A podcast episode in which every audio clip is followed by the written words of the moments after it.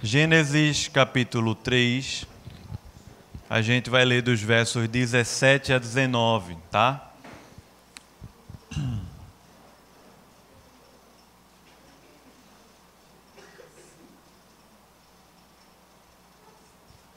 Gênesis 3 nos narra a respeito da queda. Adão e Eva caíram, desobedeceram a Deus, se rebelaram contra Deus. A história já é conhecida, mas tem um detalhe dela que é importante aqui para a gente entender isso espiritualmente falando. Deus tinha falado para Adão e Eva que eles tinham ali um jardim, eles deveriam cultivar, guardar, desenvolver aquele jardim. Deus falou que havia ali uma árvore chamada de árvore da vida, que perpetuaria aquilo que eles estavam vivendo ali, a perpétua vida de Deus, o fruto daquela árvore que vai reaparecer lá na frente, na consumação dos séculos. Então Deus falou que tem aquela árvore da vida e também havia a árvore do conhecimento do bem e do mal. E a Bíblia diz assim: não coma dessa árvore, não coma do fruto dessa árvore do conhecimento do bem e do mal, porque no dia em que comerdes dessa árvore, vai acontecer o quê? Certamente morrerás. O texto lá no original é morrendo morrerás. São duas vezes, é uma repetição né, do verbo morrendo morrerás. Mas tem uma coisa aqui que eu acho muito interessante. Deus fala para Adão e Eva que se eles comessem, eles morreriam. Mas se eles não comessem, o que é que ia acontecer? Se eles não comessem, o que é que ia acontecer? Já estava, eles já estavam vivendo uma realidade que não precisava de uma condicional. Ou seja, se eles não comessem da árvore, eles não iam ganhar uma coisa nova.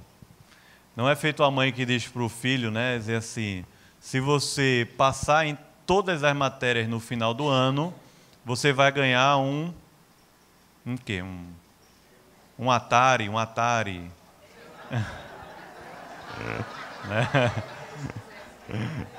XS. Um iPhone, é. um iPhone. então, se você passar em todas, você vai ganhar, certo? Ou então você diz para o seu filho assim: se você ficar em recuperação, você é, não vai, é, sei lá, você não vai viajar. Se você ficar em recuperação, você não passar de ano, você não vai viajar com a gente. Aí seu filho diz: certo, mas se eu passar, eu vou ganhar o quê? Não é não? Às vezes você não vai ganhar nada, você já tem a mim. né? É, é, qual é qual é, minha mãe ligou para mim um dia, qual vai ser o meu presente? Eu disse, você já tem a mim. É? Você acha que valeu essa conversa? Fala isso para sua esposa, né? Qual é? Não, o presente sou eu, né? Então, o que Adão e Eva estavam vivendo ali era justamente isso. Deus falou: não coma. Se você comer, você vai morrer.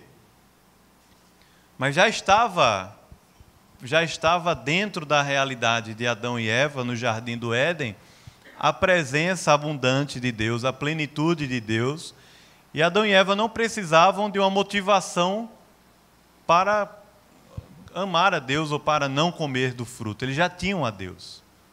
Eles já viviam essa realidade. Eles não iam ganhar um prêmio, eles já tinham o prêmio. É diferente.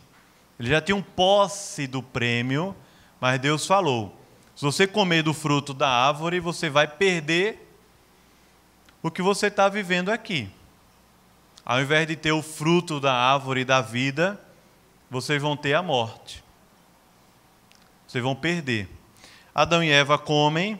É, o, a Bíblia fala para a gente que a árvore, o fruto se tornou agradável aos olhos a partir daquele diálogo com a serpente. Adão e Eva, é, de alguma maneira, foram encantados com aquela perspectiva de ser igual a Deus, de ter a autonomia, a independência, e aí eles comem do fruto, eles desobedecem a Deus e logo percebem que há uma inconsistência. Qual foi a percepção da inconsistência de Adão e Eva após a queda? Foi através de quê? Da nudez. Percebe aí ou não? Versículo 8, né? A 7. Ele diz que eles perceberam que estavam nus e tentaram resolver aquele problema. Resolver o problema da vergonha. Perceba que o pecado faz isso.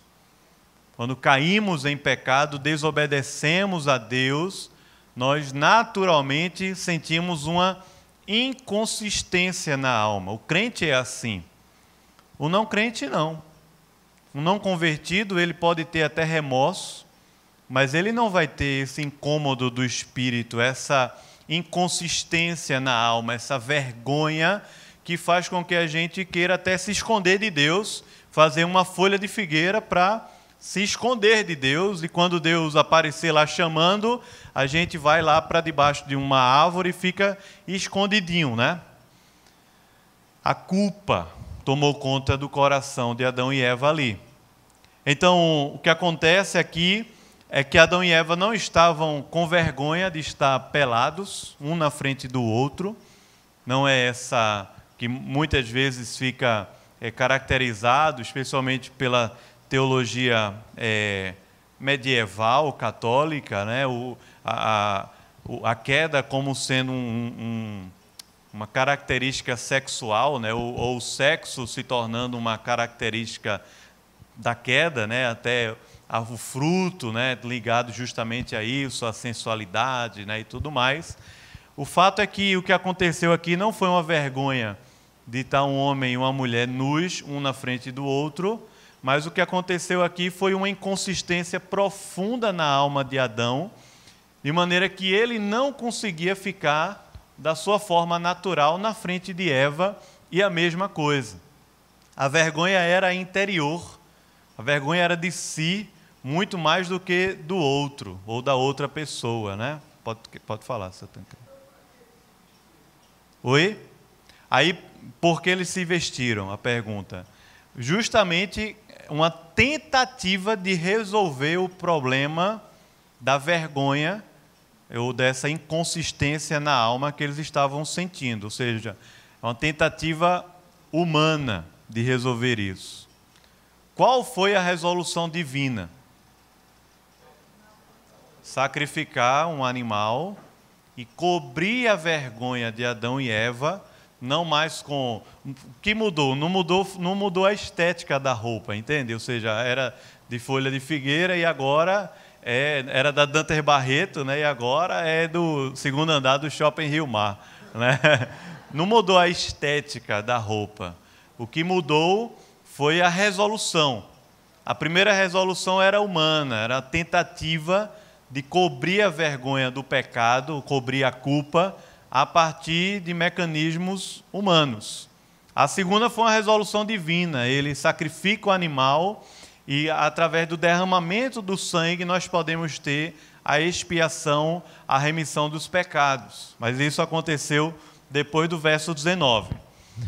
O fato é que quando Deus aparece para Adão e Eva, Deus dá a eles uma série de, ou explica para eles uma série de consequências que eles iriam enfrentar por causa do pecado, das quais nós fomos libertos pelo Evangelho, mas ainda vivemos num mundo caído, pecaminoso, pecador, num sistema que jaz no maligno. Então, o que aconteceu com Adão e Eva aqui no final do texto é que eles foram salvos pelo sacrifício que foi feito ali mas eles foram enviados para um mundo que era um mundo louco. Seus próprios filhos se degladiaram ali, Caim matou Abel, ou seja, eles foram enviados para um sistema, a um mundo pecaminoso, do, do qual nós convivemos também, nós habitamos debaixo dele, desse mundo que é louco, um mundo que é pecaminoso. Então, as consequências do pecado aqui, elas ainda continuam a existir no mundo, mas quando eu e você conhecemos o Evangelho de Jesus, nós somos individualmente e espiritualmente libertos da opressão e dessas, dessas maldições que Deus falou aqui para Adão e para Eva. Nós somos espiritualmente libertos. Eu disse o quê? Espiritualmente libertos. Mas nós ainda não vivemos no céu. Nós ainda não vivemos na Nova Jerusalém. Nós ainda vivemos na terra. Então, é como Agostinho definia lá atrás, nos quatro estados da, da, da criação e da queda. Dizia Agostinho que antes da queda, Adão podia pecar e podia não pecar. Antes da queda, Adão podia pecar, não que ele podia porque ele tinha permissão, entenda bem, ok? Mas ele tinha possibilidade, aquilo que nós chamamos de livre arbítrio. Né? Tem até uma figurinha de Martinho Lutero que diz o, o livre-arbítrio não existe, mas o choro é livre, né? Já viu? Essa tem um negócio aí. Então, eles tinham ali o livre-arbítrio antes da queda, podiam pecar, podiam não pecar. Após a queda, Adão e Eva não podiam não pecar mais. Porque eles já nasciam, nós já nascemos em quê? Em pecado. Não podemos não pecar.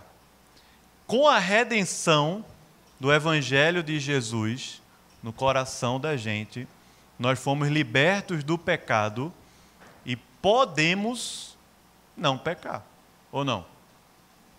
Podemos não pecar. Mas quando estivermos com o Senhor na glória, o que é que vai acontecer lá? Você vai querer pecar e não vai conseguir, é assim? Você não vai nem querer. Não pode pecar. Não existe mais o pecado, não existe mais a lágrima nos nossos olhos, o sofrimento.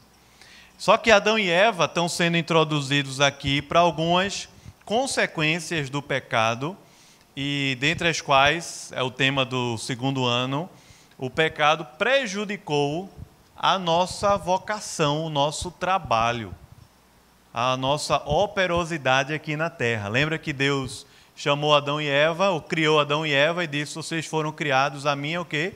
Imagem e semelhança, vocês são teorreferente, existem em Deus e para Deus o tempo todo. E deu a Adão e Eva algumas ordens. As ordens eram: busquem a Deus, ou seja, cultivem esse relacionamento com Deus, que é chamado de mandato espiritual. A ordem é: multiplica a imagem de Deus na terra, que é o mandato social, ou seja, através de relacionamentos, faz esse negócio crescer na terra. E o terceiro é cultiva a terra, guarda e desenvolve ela, não só preserva, mas desenvolve a terra para a glória de Deus, para que ela cresça e se desenvolva a partir da sua identidade, a partir daquilo que você é. Ou seja, Deus criou a gente, Deus criou o ser humano para viver o que é, para fazer, né, para ter uma vida de acordo com aquilo que ele é de fato, ou seja, aquilo que é a sua identidade. Paulo fala isso em Efésios capítulo 4, dizendo que nós deveríamos viver de modo digno da nossa vocação, né? ou seja, viver de, aquilo, de acordo com aquilo que nós somos é a nossa vocação. Só que o pecado atrapalhou bastante. E se a gente pudesse pensar aqui em exemplos práticos, talvez fique até mais fácil. Especialmente quando diz respeito à queda, à dificuldade. Quem aqui já teve, por exemplo, dificuldade no seu trabalho? Quem já teve? Teve gente que não teve, não, viu? Vem cá dar um. André, vem dar um testemunho aqui. Você não teve, cara? Você é uma benção. Rapaz, quem já teve dificuldade no seu trabalho? Já teve o tapete puxado, traição, calúnia, desconfianças, intriga, conflitos interpessoais. Quem já teve? Só que nós somos formados nessa questão do trabalho pelo mundo da produtividade. Somos formados pelo mundo globalizado, tecnológico, produtivo, ativista. Somos formados para trabalhar numa relação de causa e consequência. Você trabalha para ganhar o quê? Trabalhe para ganhar dinheiro. Os pais disseram na infância o quê? Estude para ser. Percebe ou não? Ser é o quê? Ser é o quê? Identidade, né? Trabalhem para ser alguém. Para ter uma identidade, ou seja, trabalhe, estude. Ou estude para não ser igual a. Já, já ouviu isso não? Estude para não ficar como fulano ou beltrano, ou até o, o menino que pega carro na rua. Estude para não ficar assim, para não ser isso, para a sua identidade não ser formada dessa forma. Então o que acontece?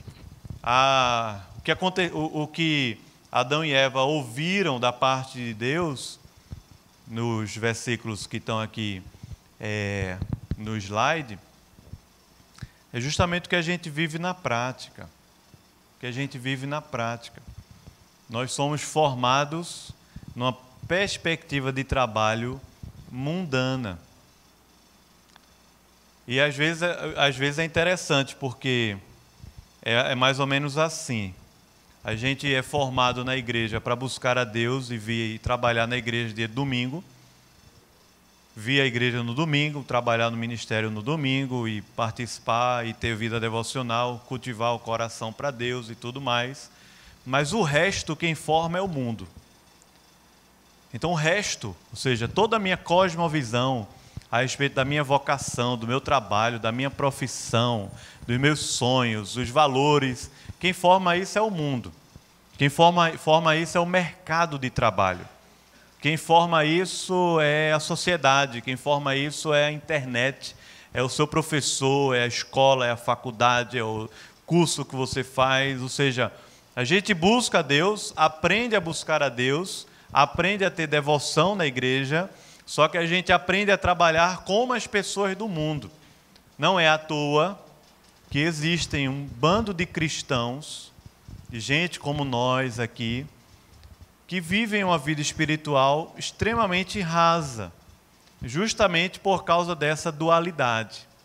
Ou seja, a minha vida com Deus é só de respeito à igreja, ao mundo espiritual, e a minha vida lá fora de respeito às minhas capacidades, às minhas competências, ao meu know-how, a rede de relacionamentos que eu tenho, as influências que eu consegui na minha vida, a, ao meu sobrenome, aos contatos que eu tenho, a, porque eu sou desenrolado, proativo e por aí vai. E quando é, nesse ambiente de trabalho, né, desse sistema de produção, perguntam qual é o seu problema, o seu defeito, a, o primeiro que diz é perfeccionista, né? Já ouviu essa história, né? Da entrevista Aí diz assim, eu já, já vi muitas das suas competências, mas qual é a sua, o seu defeito? Só tem coisa boa? Aí você fala, não, eu sou muito perfeccionista, isso me atrapalha demais. Eu quero fazer tudo certinho.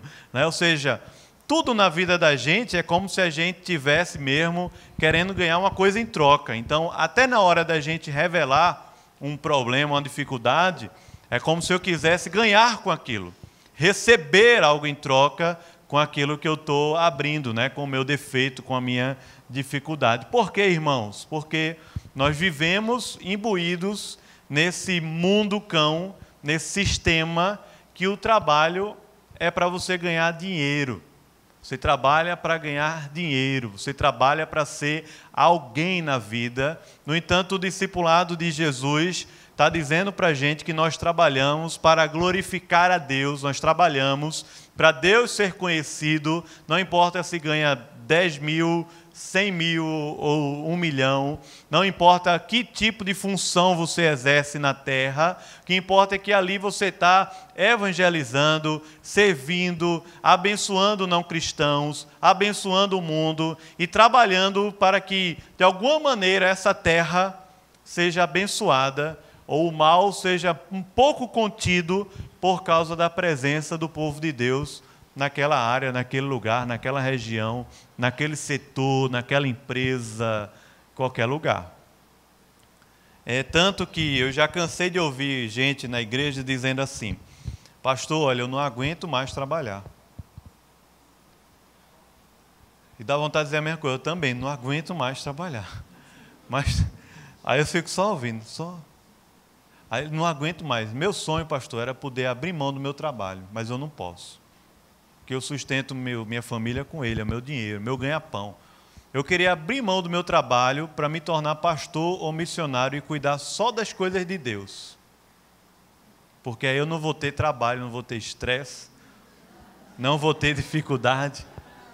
E é só lidar com coisa espiritual. É. Está bom. Entendeu qual é o sonho? Né? Eu queria servir a Deus, mas eu não consigo servir a Deus fazendo isso. Eu não consigo servir a Deus sendo um médico, sendo uma dona de casa. Eu não consigo servir a Deus porque dá muito trabalho. Então, a nossa mentalidade, especialmente aqui no Brasil, ela é muito católico-romana nesse sentido, né? E aí a gente crer que o trabalho de Deus espiritual não tem nada a ver com as coisas desse mundo. O trabalho de Deus espiritual é num, numa região que é, é outra dimensão, outra dimensão, né? Do Aranha Verso, quem já viu o filme assim, tem várias dimensões. Então, é uma outra dimensão. E não é assim. A, a gente pensa que o trabalho para Deus é uma dimensão espiritual e as coisas aqui, elas são a dimensão mundana. Esse é um pensamento católico romano medieval que é fruto justamente de uma síntese do cristianismo com o, a filosofia de Platão, a filosofia grega de Platão. É? Ou seja, as coisas aqui no mundo não prestam para nada e o que você precisa fazer é cuidar das coisas espirituais. Só que o que a Bíblia diz em Gênesis capítulo 1 é que no princípio, o quê? criou Deus o quê? Os céus e. Ou seja, essa realidade foi criada por quem, irmãos? Por Deus. A realidade foi criada por Deus. Essa realidade que nós vivemos foi criada por Deus. Nós que somos é, presbiterianos, a gente ouve muito a doutrina da depravação total, do pecado, da queda. A gente fala muito, ouve muito, é muito formado por isso. Mas de uns anos para cá eu tenho pensado nessa teologia da criação. A gente ouve pouco sobre isso, fala pouco sobre isso. Sobre o fato de que é como se a gente é, lesse Gênesis já assim, capítulo 1 e 2, a gente já lê rápido porque já quer chegar no 3, porque o 3 é quando a coisa fica emocionante, né? Tipo tá começando uma novela, aí você está lá assistindo a novela, mas você está doido que alguém mate alguém, que alguém trai alguém, que alguma coisa. É ou não é? Você está doido que aconteça um negócio catastrófico, né? Tá vendo lá o Big Brother, mas está doido que vê o pessoal. Deixa para lá esse exemplo. Mas, entendeu, né? Ou seja, você está doido para ver sangue, ver uma coisa ruim acontecer, para agora a coisa ficar animada. E Gênesis capítulo 1 e 2 está mostrando para a gente que Deus ama que Deus está interessado na criação e que Deus estabeleceu propósitos para o ser humano aqui nessa criação que eu e você vivemos hoje dentro dessa realidade espiritual por causa de Cristo, ou seja, com o evangelho de Jesus foi colocado dentro de nós um novo homem, teu referente, firmado em Deus, santificado por Deus, justificado por Deus, glorificado por Deus, para viver aqui na terra para Deus e não para nós mesmos ou para o mundo que cerca a gente ou para o maligno que anda em derredor querendo destruir a vida da gente. Então, isso é uma coisa que você precisa aprender hoje, e eu também, é que nós não trabalhamos para ganhar dinheiro. Amém? Você não trabalha para ganhar dinheiro. Não trabalha. Aí você diz, e, e quando o sindicato faz greve por causa do salário? O que é que você faz? Eu tenho o meu sindicato, viu? Professor, os pastores. Quando o sindicato faz greve, quando o patrão não paga o salário em dia. Uma vez eu estagiei, quando eu estava na faculdade no governo, passei meses sem receber, eu não, eu tinha que ter, não tinha nem passagem para ir dar aula lá no córrego do Curió, descia 120 escadas, passei meses sem receber e, e indo dar aula lá, não sei como. Às vezes eram meus alunos que ajudavam até de alfabetização de adultos. Né? Sem receber dinheiro. Como é que a gente trabalha sem receber dinheiro? Quando o salário está atrasado. Como é que fica o ânimo da gente quando dá dia 5 do mês e você já olhou 45 vezes o aplicativo do banco e o dinheiro não caiu, hein? Chega, trava o celular. Você já olhou tanto naquele dia, né? e aí, como é que a gente trabalha, irmão? Quando o dinheiro não vem. Quando está ganhando menos. Está ganhando menos. Essa semana eu descobri que eu estou ganhando menos. Rapaz, fiquei muito chateado. Vocês estão pensando que eu estou falando da igreja, né? eu, eu, te, eu, trabalho na igreja full time, né? Eu sou integral, todos nós pastores, né? Mas a igreja me abençoou para eu poder dar aula também. Eu dou um, um turno de aula. É, é, pouco que eu ganho lá na escola. Eu amo dar aula, assim, é um ministério para mim. Mas qualquer pouquinho que entra é uma benção, fala a verdade. Quem vive de aluguel ainda mais. Aí, quando eu descobri essa semana que eu estou ganhando menos. E não é pouquinho, não, é um valor considerável. Rapaz, está errado esse negócio. E o ânimo para trabalhar, hein, irmão? Tem nada errado, não. Eu não fui diminuído nem demitido. É porque salário de professor tem umas coisinhas lá dentro. Quem é professor sabe. De repente, aquelas coisinhas vão embora, né? Aí você, cadê? Falando de um exemplo prático, aconteceu essa semana. Irmãos, entende o que é ou não? A gente não trabalha por causa do dinheiro. Não trabalha para ganhar dinheiro. Não servimos a mamon. Nós servimos a Deus. Se a gente entende isso, isso é um testemunho assim que pipoca mesmo no mundo cristãos que estão envolvidos no mercado de trabalho, mas não para ganhar dinheiro, para honrar a Deus. Não para viver o toma lá da cá. Um dia eu fui traído é, no meu trabalho, assim, tentativa de puxar o tapete. Eu tenho que citar aqui os exemplos da escola, né? Na escola, os, os, os exemplos da igreja. É brincadeira.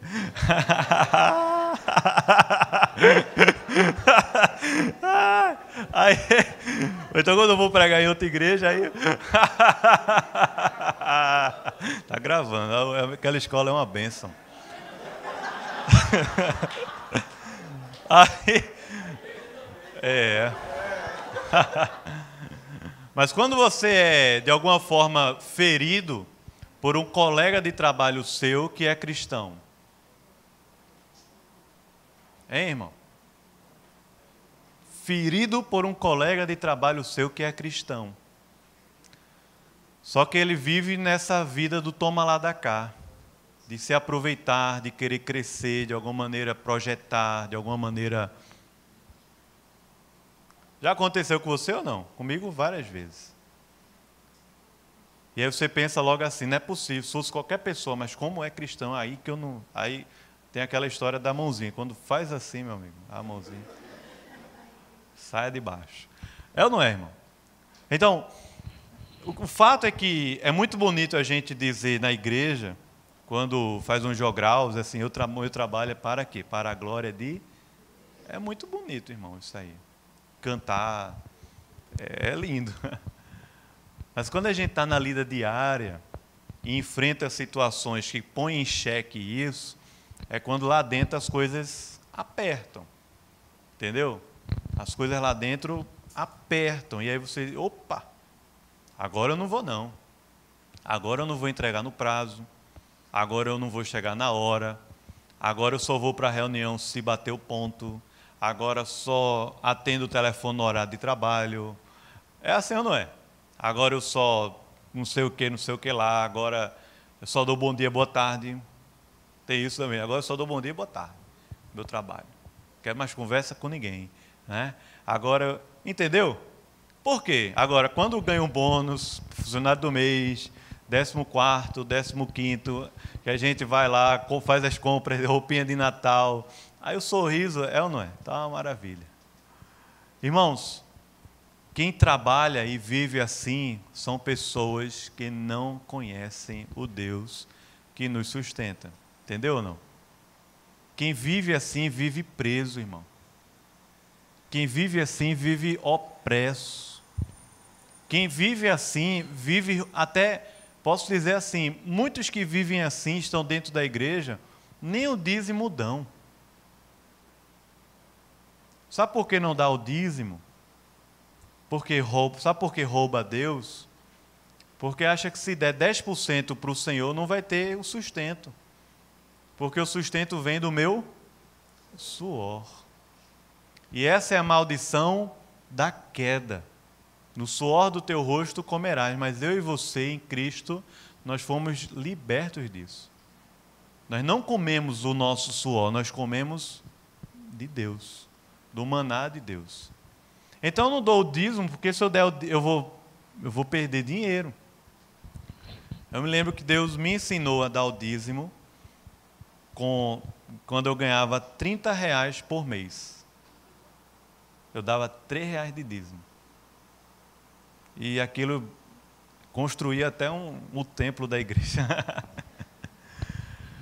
eu era adolescente, aí eu estudar, ganhei uma bolsa para estudar no Agnes, não tinha dinheiro para ir para a escola de passagem, aí eu procurei uma irmã da igreja em que eu queria trabalhar. Trabalhar, se podia arrumar um emprego. Aquela irmã me deu a minha passagem, eu preenchi o passo fácil no ensino médio. Todo mês ela dava 30, depois aumentou para 50, que aumentou as passagens, ela aumentou, 50 reais. Eu tirava o dízimo 3 reais e botava meu passo fácil lá, 27 reais para ir o mês todo para o Agnes e voltar e tudo mais. Pequenininho, é ou não é? O que é 3 reais? Mas é didático, é pedagógico. É pedagógico. Hoje que eu ganho 30 milhões, o que acontece? Amém? Aleluia. então, veja, é pedagógico. Quem sustenta a gente é Deus, a gente não trabalha para ganhar dinheiro, então a gente rouba a Deus no dízimo. A gente se compromete com o trabalho a partir do quanto a gente ganha. A gente se valoriza, né? aprende a valorizar as pessoas de acordo com o que elas ganham, ou a gente se sente valorizado no trabalho por causa do salário, das gratificações, das bonificações. A gente vive nessa era da rede social e aí a gente vê pessoas do nosso próprio, é, da nossa própria área de trabalho que estão no topo então a gente o tempo todo está querendo chegar no topo, está o tempo todo projetando a nossa vida, porque quando a gente chegar lá, quando a gente chegar lá, quando a gente chegar lá, e o fato é que a vida vai passando, vai passando, e a gente nunca chega lá, e quando chega lá, tem uma coisa ainda maior. Porque é uma prisão, irmãos. Isso aqui que Deus falou para Adão e Eva, vamos ler Gênesis 3, 17. E, Adão, e, a, e a Adão disse: visto que atendeste a voz de tua mulher e comeste da árvore que eu te ordenara não comesses, é o que? Maldita é a terra por tua causa. Ó, em fadigas obterás dela o sustento durante os dias da tua vida.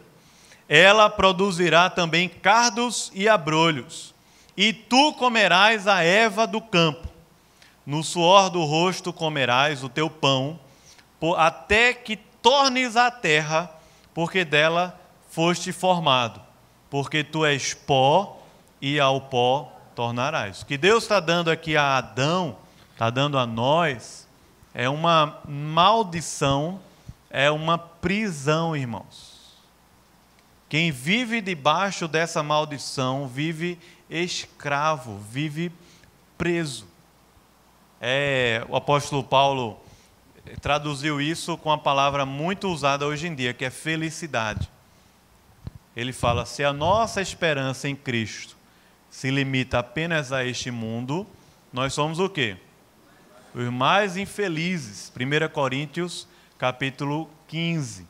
Os mais infelizes de todos os homens. Ou seja, se a nossa esperança em Cristo está ligada a essa terra que está amaldiçoada, ou seja, ela está lutando contra nós, o tempo todo ela está lutando contra nós, contra a produção, o esforço da terra é enquanto você quer produzir comida, quer produzir bênção, ela vai lhe dar em troca espinho, cardos e abrolhos. Ela vai lhe dar em volta, de volta espinho, ervas daninhas. Enquanto você quer plantar uma bênção na terra, ela vai devolver para você uma coisa complicada.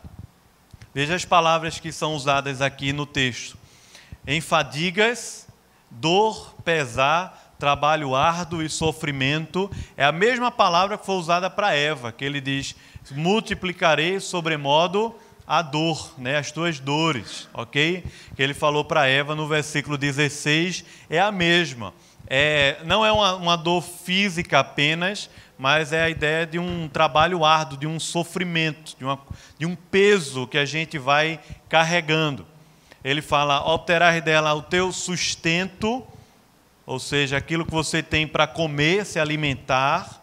A terra vai produzir espinhos, certo? E o trabalho, ao invés de envolver uma coisa boa, alegre, festiva para Deus, vai envolver a temores. Temores. É, o trabalho não é resultado da queda, o trabalho é uma bênção de Deus, verdade ou não? Deus quem botou a gente para trabalhar. Ele falou: trabalhe um dia e descanse seis. Amém? Disse o quê? Trabalhe, né? Concurso não. Trabalhe seis dias e o quê? Descanse um. Obrigado. Descanse oito, né? Descanse oito, é. Não é trabalhe um dia e descanse seis, não. Trabalha seis dias descansa um. Então Deus criou a gente para trabalhar, para cultivar, para abençoar a terra. Só que por causa da queda, o ambiente de trabalho se torna um ambiente de temores, abalado. No suor, a expressão aqui do suor, a raiz dessa palavra vem justamente de um tremor, de um terremoto, de um abalo, de gente que está com medo. Trabalha com medo, entendeu?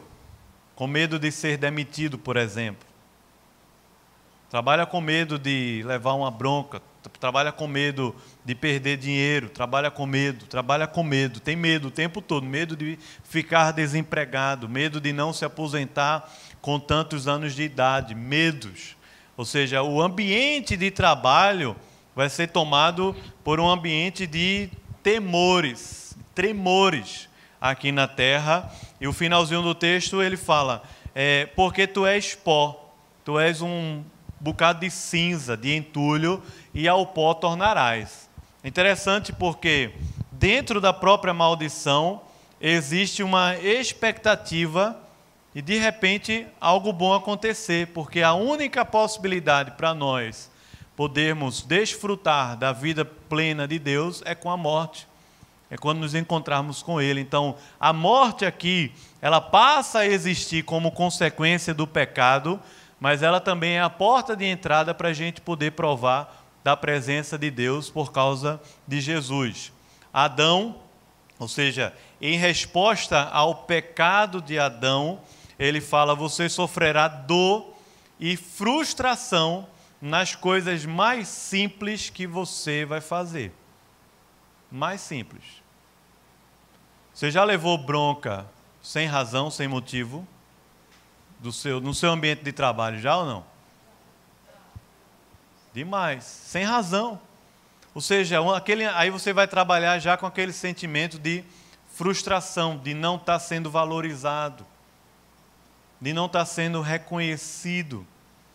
De um trabalho, você vai dizer: quem, quem é que está vendo? Quem é que vai reconhecer o meu trabalho? Quem é que vai, de repente, me dar realmente alguma coisa em troca, ou seja, algum dinheiro que faça valer a pena? Então, o ambiente de trabalho se torna um ambiente de frustração para Adão. A relação natural do homem com o solo, ou seja, o homem foi chamado para dominar o solo, agora é revertido, porque diz o texto que o solo vai produzir espinho. Ou seja, Deus chamou a gente para dominar, mas agora o solo parece que não quer se submeter mais ao nosso trabalho. E quando você planta uma coisa boa, você colhe uma coisa ruim muitas vezes. Você planta, tem uma, um adesivo de carro né, que diz: gentileza gera o quê? Amém? É verdade isso? Assim, vamos lá, gentileza gera, vou tentar. Aí não dá três, quatro oportunidades você gera, faz a gentileza e recebe de volta uma, sei lá, qualquer coisa, um fora, um. Aí você diz o quê? Ah, tá vendo que não vale a pena? não, não é. Realmente, talvez não vale a pena ser gentil para ganhar algo em troca. Mas o que o texto está falando para a gente é que o solo agora ele vai reverter o nosso trabalho, não mais com bênçãos, mas agora com cardos com abrolhos e com, com as ervas daninhas que vão prejudicar a gente na nossa subsistência. E aí nós começamos a acreditar que trabalhamos para ganhar dinheiro, porque ganhar dinheiro e ter o sustento nesse mundo não está fácil. Não é fácil. Não é verdade, irmãos? Não é fácil. A terra está produzindo espinho o tempo todo o trabalho se torna penoso e angustioso, como foi para a mulher também. A mesma palavra é usada para o homem, é usada, foi usada para a mulher também. O trabalho agora ele ganha um, um elemento de angústia, de peso no coração, de frustração, porque aquilo que a gente foi chamado para dominar está dominando a gente. A humanidade nunca mais será sempre recompensada pelo seu árduo trabalho. A recompensa material, humana, física já não existe mais por causa da maldição do pecado. A criação hostil, que deve ser vencida pelo trabalho, serve mesmo, ou seja, esse ambiente né, que nós vivemos, serve até como uma parábola a respeito da nossa libertação. Um exemplo interessante disso é justamente o Êxodo. O êxodo do povo de Israel estava vivendo como lá no Egito? Como foi, irmãos? Escravos.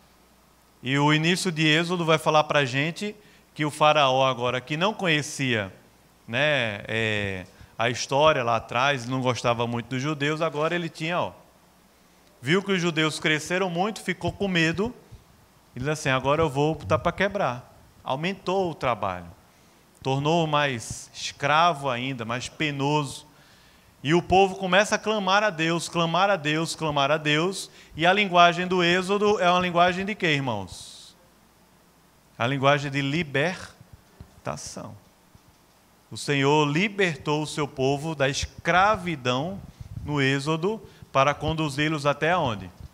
A terra prometida. Ou seja, toda essa conjuntura humana, física que nós vivemos, nos lembra justamente a, da nossa realidade, que é uma realidade espiritual. Deus fala para o homem que ele vai voltar ao pó, só que a morte se torna, para alguns, os que estão em Cristo, um elemento, uma porta de uma esperança para poder provar de novo é, da vida eterna que o Senhor tem para a vida da gente. O fato, irmãos, é que o trabalho foi criado por Deus antes da queda para eu e você termos domínio sobre a terra. Mas esse negócio foi revertido por causa do, do pecado e a gente cai numa grande cilada de achar que nós trabalhamos somente para ganhar dinheiro e fazer o nosso nome conhecido aqui na terra. Mas se essa realidade espiritual é verdadeira, quando o sangue de Jesus nos purifica e nos liberta de todo pecado, ou seja, quando o cordeiro é imolado e através do seu sangue nós, a nossa vergonha é totalmente coberta pelo Senhor, nós fomos libertos do pecado, libertos desse mundo e transportados para o reino do Filho do seu amor.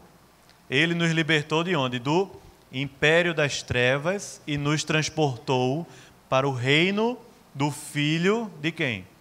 Do seu amor. Nesse processo, o apóstolo Paulo fala: quer com mais, ou seja, nas coisas mais básicas e elementares, façam isso para o quê? Para a glória de Deus. Agora você imagina é, encontrar, ou melhor, você imagina o impacto que a sua empresa, que o seu chefe, que a cidade de Recife não vai ter quando tiver os crentes, ao invés de estar trabalhando para ganhar dinheiro, está trabalhando por causa da sua referência, da sua identidade. Não está trabalhando para ter autoafirmação, mas está trabalhando por causa da mansidão e da segurança que tem no seu coração. Não está trabalhando para alcançar o topo, mas está trabalhando para servir, para lavar os pés das pessoas que estão ao seu redor. Não está trabalhando para buscar glória e reconhecimento humano, mas está trabalhando para que a luz de Cristo brilhe através daquele, da nossa vida naquele lugar que a gente está. Né? Como o próprio Senhor Jesus falou, ele disse: Vós sois a luz do que?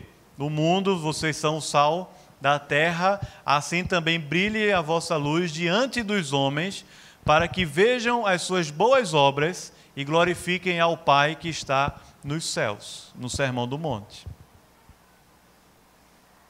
Isso é um impacto ou não é, irmão? Mas isso aqui não vai ser um impacto se a gente só vestir uma camisa e botar assim na camisa: Deus que me sustenta e vai trabalhar assim. Ou um broche, né?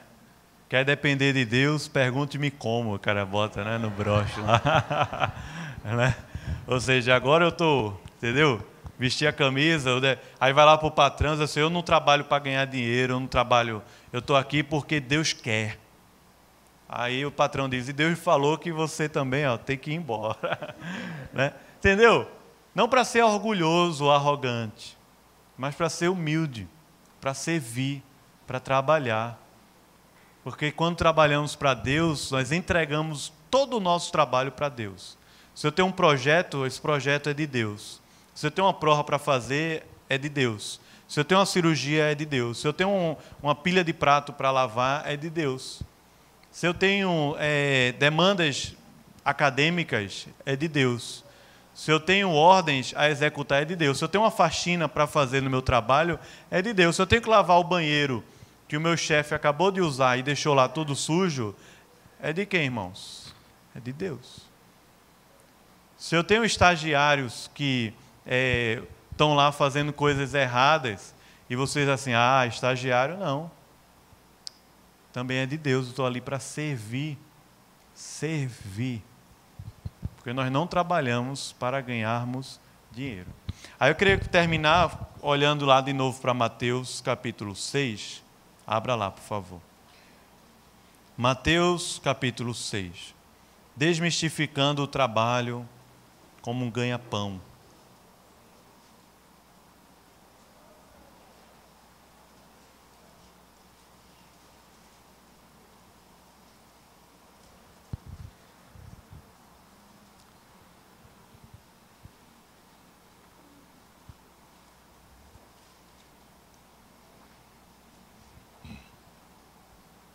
A partir do verso 19, veja o que ele diz: Não acumuleis para vós outros tesouros sobre a terra, onde a traça e a ferrugem corroem, e onde ladrões escavam e o que?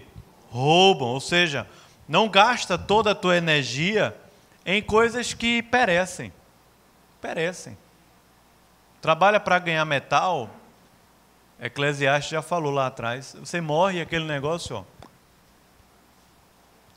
A gente não trabalha pelo metal. A gente não trabalha por coisas que perecem, que enferrujam. Mas ele fala: envolva a sua vida, trabalhe na terra, seja conectado com o mundo, mas não seja do mundo, ou seja, ajuntem para vós tesouros onde? No céu, onde traça nem ferrugem corrói, ou seja, onde as relações são espirituais e não simplesmente materialistas, individualistas. Lá no céu, onde ladrões não escavam nem o quê? Roubam. Leia o versículo 21 que é que ele diz: Porque onde está o teu tesouro, aí estará também o teu coração. Amém, irmãos? Duro. Isso que ele está falando é onde está a tua riqueza, é justamente aí que você está colocando o seu coração. Os olhos são a lâmpada do corpo. Se você está enchendo os seus olhos, enchendo os seus olhos do que você vê no Instagram, no LinkedIn, enchendo os seus olhos de programa da GNT, enchendo os seus olhos com, com as, os exemplos de sucesso aqui na Terra, enchendo os seus, seus olhos dos professores que se gabam falando isso e aquilo outro. Ele fala: se você se enche, enche os seus olhos dessas coisas, você vai se dar mal, porque se os teus olhos fosse, forem bons, teu corpo todo será iluminado. Mas se os teus olhos forem maus, você estará em trevas. Você vai estar acumulando para si trevas. Versículo 24, leia comigo. Ninguém pode servir a dois senhores, porque ou há de aborrecer-se de um e amar ao outro, ou se devotará a um e desprezará o outro. Não podeis servir a Deus e a quem? A Mamon, a um ídolo chamado riqueza, dinheiro. Pode servir a Deus e ao dinheiro. Quando Elias estava lá no monte, né? Monte Carmelo, ele disse: Vocês vão servir a quem? A Deus ou a Baal? Se Baal é Deus, serviu. Se o Senhor é Deus, serviu. Jesus está falando isso aqui. Não posso servir a dois senhores. Ou eu sirvo a Deus, ou eu sirvo ao meu próprio ego, ao meu próprio interesse. Não pode, não tem como. É por isso que o 25 ele diz: Por causa disso, digo para vocês, o que, irmãos? Não andeis ansiosos. Até aí, pela vossa vida. Por isso vos digo: não andem ansiosos. Número um, não andem o quê? Ansiosos. Número dois, os gentios é que vivem assim. Número dois é o quê? Os gentios é que vivem assim. Número 3, versículo 33, fala o quê? Busquem a Deus. E todas estas coisas vos serão acrescentadas. Que coisa? O que comer e o que vestir. Não sei, irmão, se a gente vai ter uma aposentadoria gorda. Mas muito maior do que uma aposentadoria gorda, uma casa de praia, uma casa de uma vida de sucesso, muito maior do que uma plateia para nos aplaudir. É, são os tesouros que a gente pode ajuntar no céu, irmãos, que lá traça nem ferrugem corrói. Nada. Não andeis ansiosos. Os gentios é que vivem assim. Busquem, busquem a Deus. Busquem a Deus. Amém? Ficou alguma dúvida? Sei lá, eu falei muito aqui. Não fiz muita pergunta também. Mas se ficou alguém que quer complementar, também pode falar, tá bom? Senão a gente ora.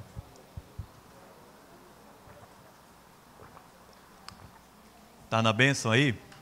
Então vamos orar? Vamos ficar em pé para a gente orar?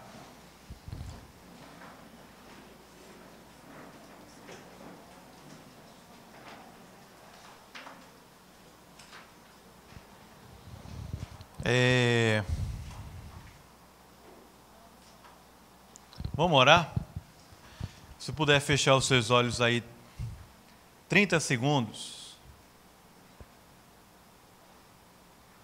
dizendo para Deus: Senhor, meu trabalho está em tuas mãos. Eu não trabalho por dinheiro. Eu não cuido da minha casa para ter reconhecimento dos meus filhos, do meu marido eu não estou aqui na terra para estar tá ganhando sempre alguma coisa em troca. Coloca no altar do Senhor mesmo, diz: Senhor, retira essas ansiedades, temores do meu coração.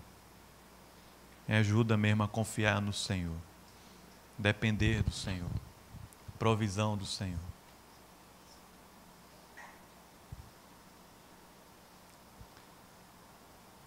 Pai, muito obrigado, Senhor, por esse tempo aqui com meus irmãos, poder lembrar dessas coisas que norteiam o nosso coração a respeito da nossa vida prática, da nossa vocação, aquilo que a gente está vivendo o dia todo aqui na terra, Senhor.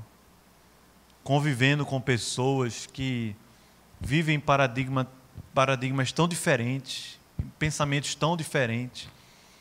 Alguns até que estão dentro da igreja, mas com a mentalidade do trabalho e da vocação tão mundanos, tão perdidos.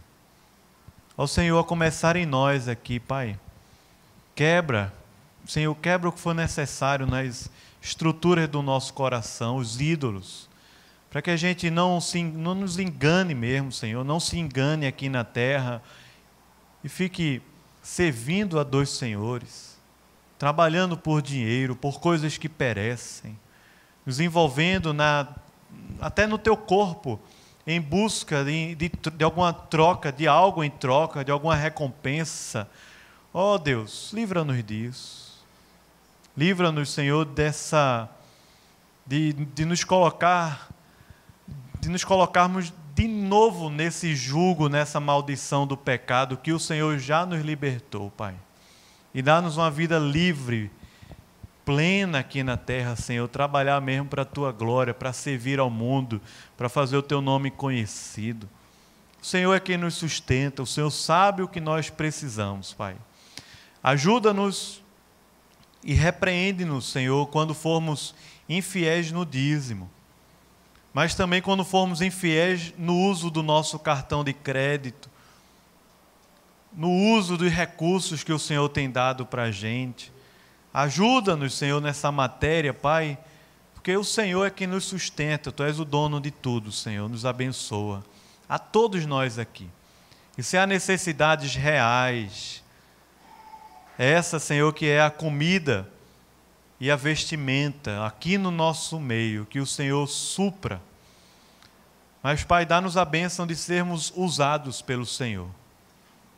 O Senhor supra, mas usa-nos para suprir a tua igreja corpo de Cristo, a comunhão dos santos, para que o teu povo, Senhor, tenha o que comer e o que vestir o tempo todo. O pão nosso de cada dia dá-nos hoje, Senhor.